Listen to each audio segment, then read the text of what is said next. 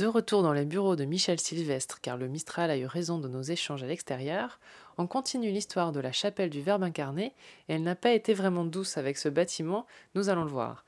Michel Sylvestre, pouvez-vous nous rappeler les débuts de l'histoire de la chapelle? Cette chapelle s'inscrit dans un vaste programme euh, d'un cloître et de bâtiments conventuels qui ont été petit à petit euh, dessiné, acheté, construit par la congrégation de l'ordre du Verbe incarné, qui est à l'initiative de Madame euh, Jeanne Martel, dans une période où la contre-réforme euh, battait son plein.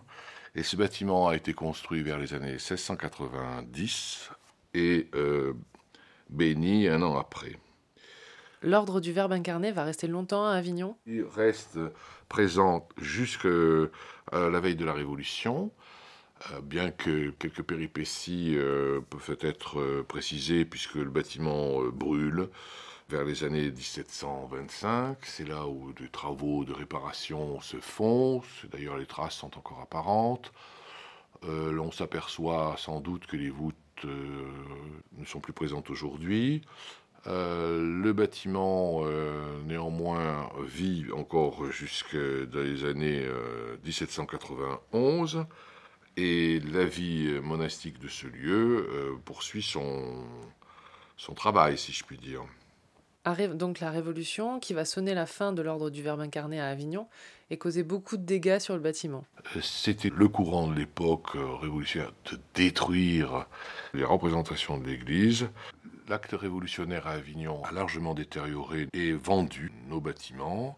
Le fronton a été bûché, abîmé, et c'est ainsi que la chapelle n'est pas en totalité euh, propriété de la commune. Son aile droite a des logements, et les bâtiments conventuels ont été vendus et restaurés, et aujourd'hui occupés par des propriétaires privés.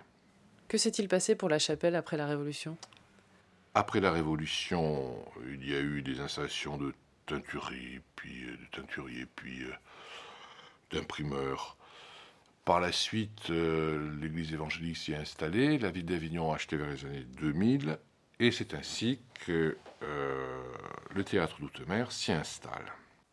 Est-ce que vous pensez que les personnes qui ont construit ce bâtiment s'attendaient à une telle histoire? Oh, je pense qu'ils seraient ravis de savoir que leur bâtiment est encore sur pied, parce qu'en vivant l'épopée révolutionnaire, je pense que c'est euh, la Révolution française pour, euh, la société de l'époque a dû être un traumatisme.